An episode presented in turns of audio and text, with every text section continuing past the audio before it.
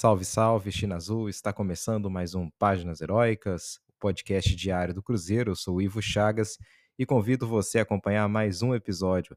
Pessoal, nos siga nas nossas redes sociais, no X é o Página Heroicast, enquanto no Instagram é o Páginas Heroicas Cast. Estamos chegando a quase 100 seguidores no Instagram.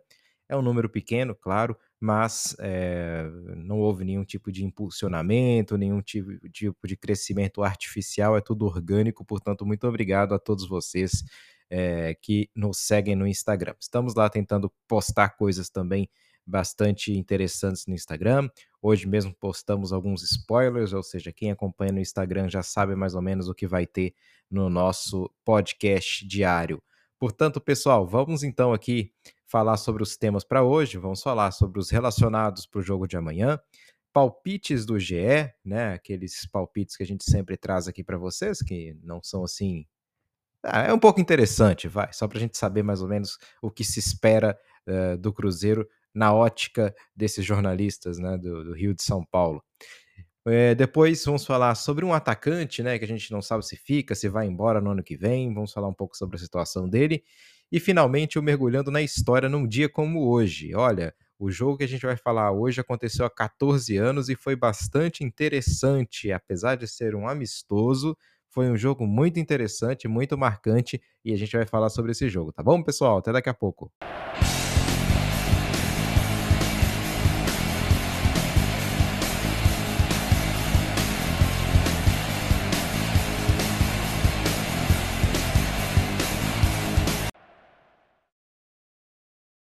Bom, vamos lá então, pessoal, já falando aqui diretamente dos nossos temas principais relacionados para o jogo de amanhã. Vamos falar exatamente sobre isso.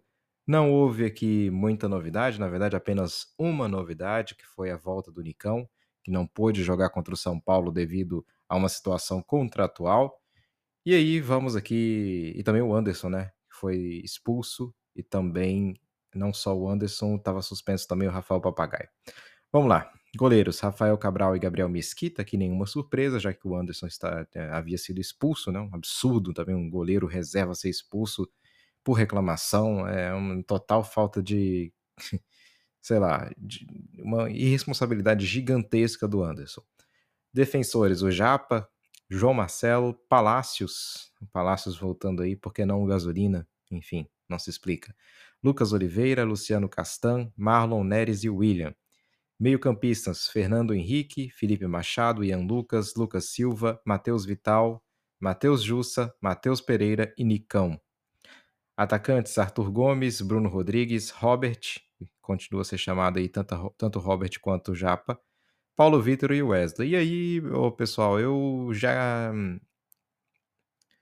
eu já não tenho nem forças para para me revoltar, porque como que o menino Fernando não é convocado, não é relacionado para esse jogo, sendo que a gente não vai ter o Rafael Papagaio, a gente não vai ter nenhuma referência no ataque ali. É, Paulo Vitor, sério? Por que o Paulo Vitor?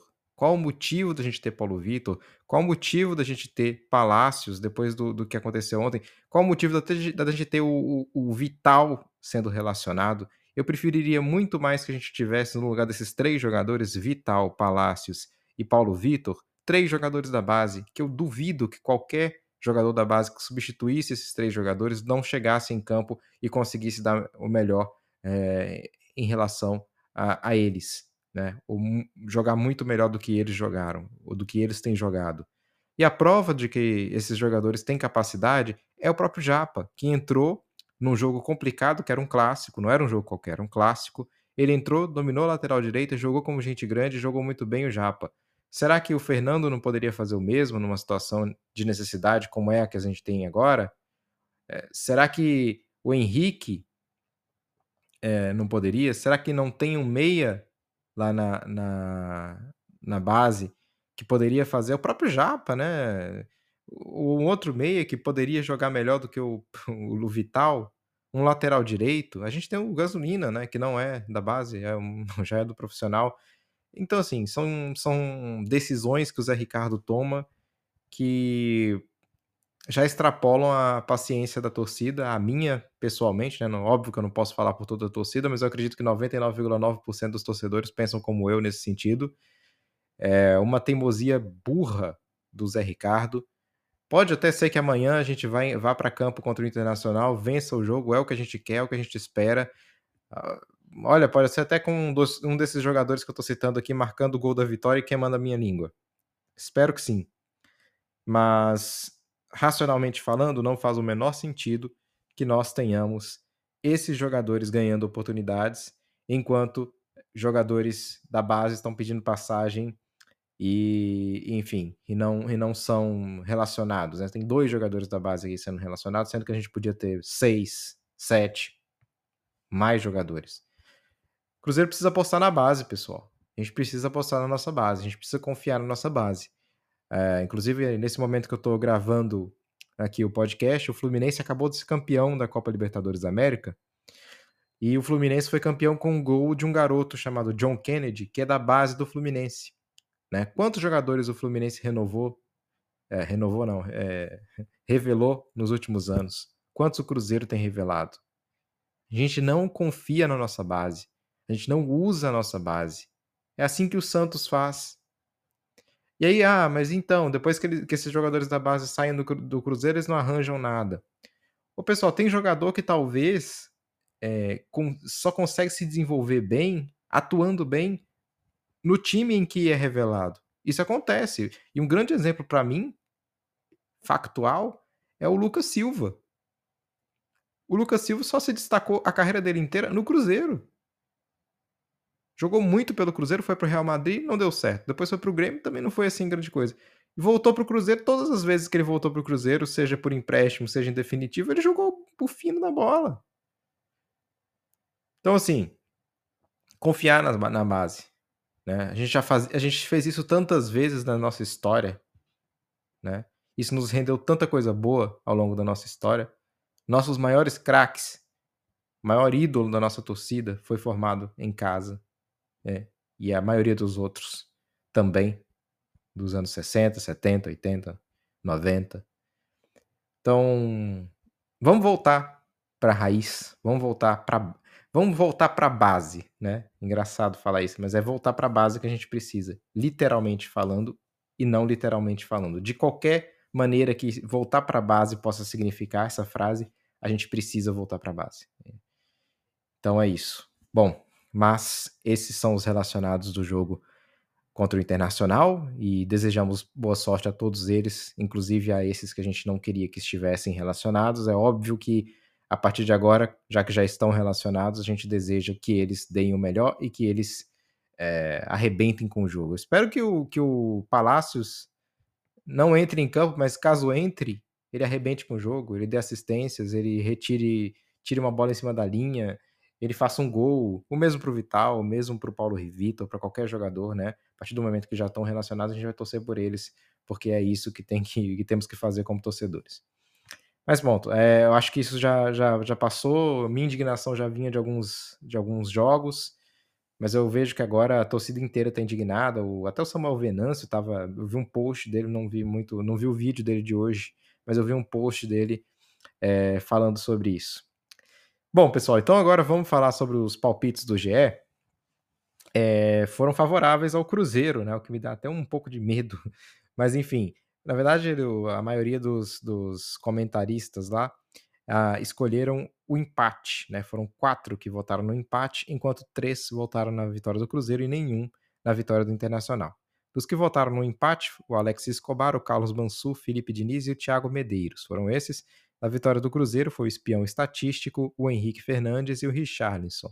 Esse rapaz do espião estatístico, ele costuma ter dar bons palpites, então vamos esperar que ele, ele esteja certo mais uma vez.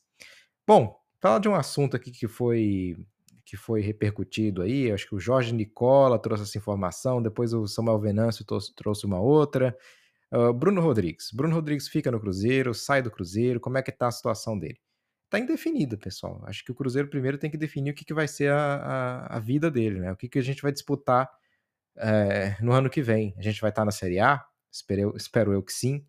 A gente vai estar numa Sul-Americana? Espero eu que sim. não estaremos na Sul-Americana? Não estaremos na Série A? Bater bastante na madeira aqui. É, espero eu que estejamos na Série A. Espero, espero eu que disputando uma Sul-Americana. Diante desse cenário, dá para investir no Bruno Rodrigues? Tem outros jogadores no radar do Cruzeiro que talvez sejam mais eficientes? Não sabemos, né? Isso não está não tá transparente, não temos nenhuma indicação de qual seja de qual será o futuro do, do Bruno Rodrigues.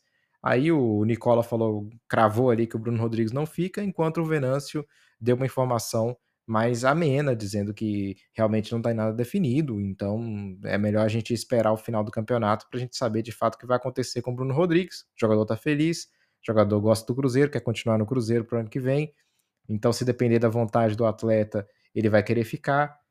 Vamos ver, é uma questão de esperar e eu acho que isso passa muito pelo, pelo, pelo que vai acontecer com o Cruzeiro daqui até o final do campeonato.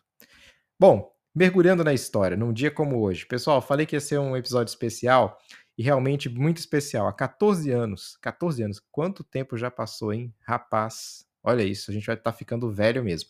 Há 14 anos, um dos maiores ídolos recentes, da história recente do Cruzeiro, chamado Juan Pablo Sorin, que cruzeirenses da minha geração aprenderam a amar esse argentino, né? Acho que foi o primeiro argentino que, na nossa geração, antes teve o perfume, né? Mas na nossa geração foi o primeiro argentino que chegou assim, ganhou o coração da torcida, foi o Juan Pablo Sorin. E ele se despediu dos gramados há exatos 14 anos, num 4 de novembro, num jogo amistoso contra o Argentino Júniors. A gente vai falar sobre esse jogo. O Cruzeiro venceu por 2 a 1 Vamos lá falar sobre esse jogo. E eu, eu vou falar sobre um outro personagem que participou desse jogo e que vai também ser homenageado aqui por nós no nosso canal, que é o Marquinhos Paraná. Marquinhos Paraná e aí a gente está naquela pegada de sempre homenagear um jogador negro que passou pela história do Cruzeiro nesse mês de novembro, nesse mês da consciência negra.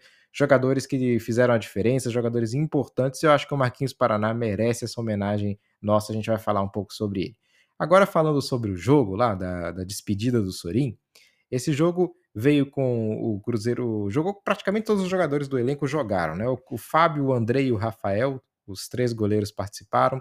Diego Renan e Patrick, Gil e Vinícius Santos, Fabinho Alves, Sorin e Atirson, Henrique, ele, Carlos e Anderson Uchoa, Marquinhos Paraná e Jean Carlos, Fernandinho também participou e o Sorin também jogou naquela posição ali mais avançado.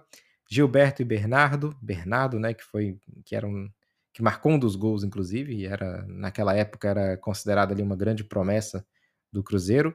Thiago Ribeiro e Guerron, Guerron marcou o segundo gol do Cruzeiro.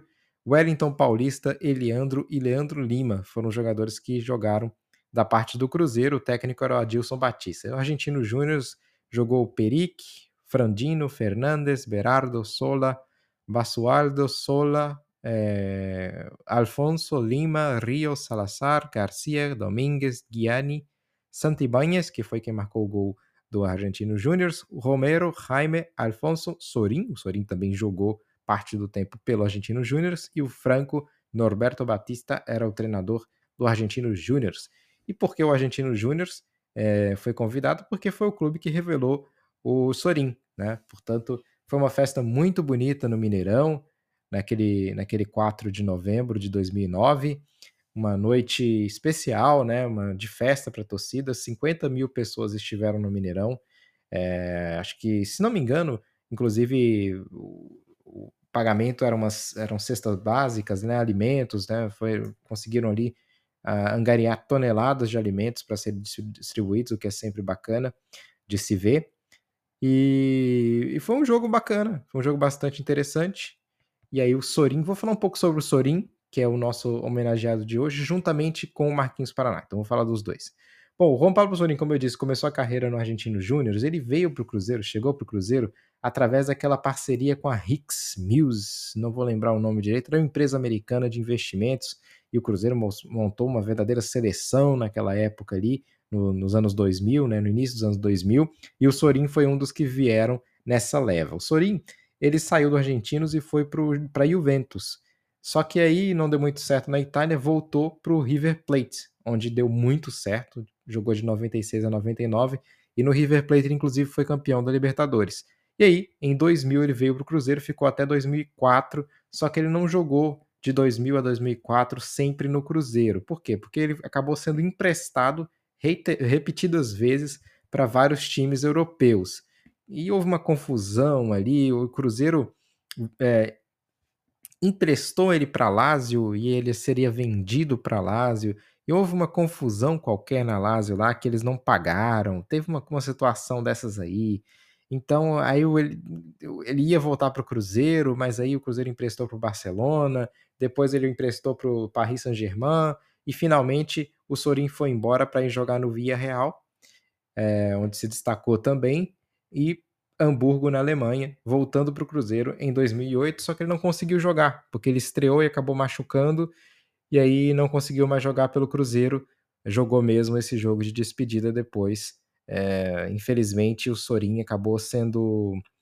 É, acabou se aposentando muito cedo, né? Ele se aposenta e aí aos 33 anos, um jogador novo ainda, né? 33 anos ainda tem ainda teria ali eventualmente mais 3, 4 anos de qualidade, 3 anos, né, jogando bem, até os 36 daria para ele jogar bem, né, um jogador responsável, um jogador que não tinha bebedeira, um jogador profissional como o Sorin, poderia ter jogado até mais tarde, mas sofreu muito com lesões, é, se não me engano, no joelho, ele, teve, ele tinha problemas bastante bastante importantes né, no, no, no joelho, enfim, aí acabou que infelizmente nós não vimos o Sorin aquele Sorin do início dos anos 2000, jogar toda a bola que jogou nessa volta ao Cruzeiro, mas foi uma bonita homenagem a um jogador que, é, apesar de pouco tempo jogando no Cruzeiro, se tornou um ídolo da torcida devido à sua entrega. Era um jogador que entregava muito em campo, um jogador que jogava muito, era muito vigoroso, ele aparecia para fazer gols, ele aparecia na marcação, ele corria o campo todo, um jogador voluntarioso,